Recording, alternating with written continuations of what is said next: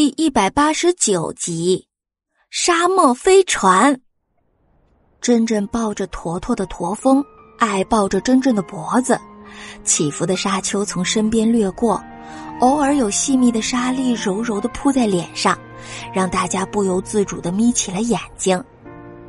广袤无垠的沙漠虽然显得荒芜，但是这样无与伦比的景象也着实让小伙伴们感到震惊。刚开始的时候，小伙伴们只顾着欣赏大漠风光。等到他们回过神来的时候，发现坨坨越跑越快，越跑越快了。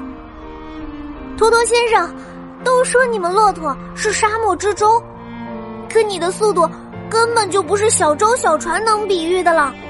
你应该叫沙漠飞船了。是啊，我觉得是火箭，沙漠火箭。你们真是越说越离谱了，都把我吹到外太空去了。那年坨坨先生赛跑夺冠的时候，第二名是不是连他的尾巴都看不到呀？嗯，在沙漠里赛跑，我敢保证第二名肯定看不到我的尾巴。呃，不过在平原上奔跑的时候呀，还是生活在平原的动物更有优势呀。那场比赛上，我只比第二名快几秒钟而已。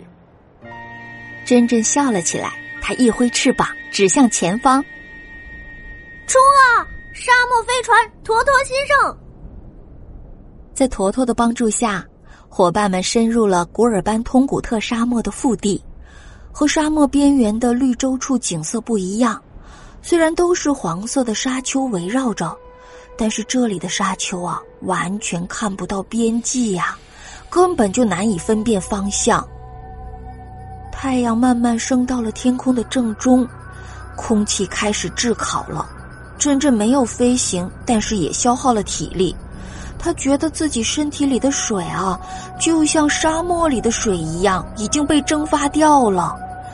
干渴和疲惫的感觉让欣赏景色、交谈的小伙伴都不说话了，他们只能吐着舌头、喘着气，半闭着眼睛趴在坨坨宽大厚实的颈背上。可是我们的沙漠飞船坨坨仍然以均匀的速度和稳健的步伐，不知疲倦的奔跑着。上升的热浪还有沙丘完全挡不住它壮硕的身体。而伙伴们在坨坨奔跑的轻微摇晃中，已经昏昏欲睡了。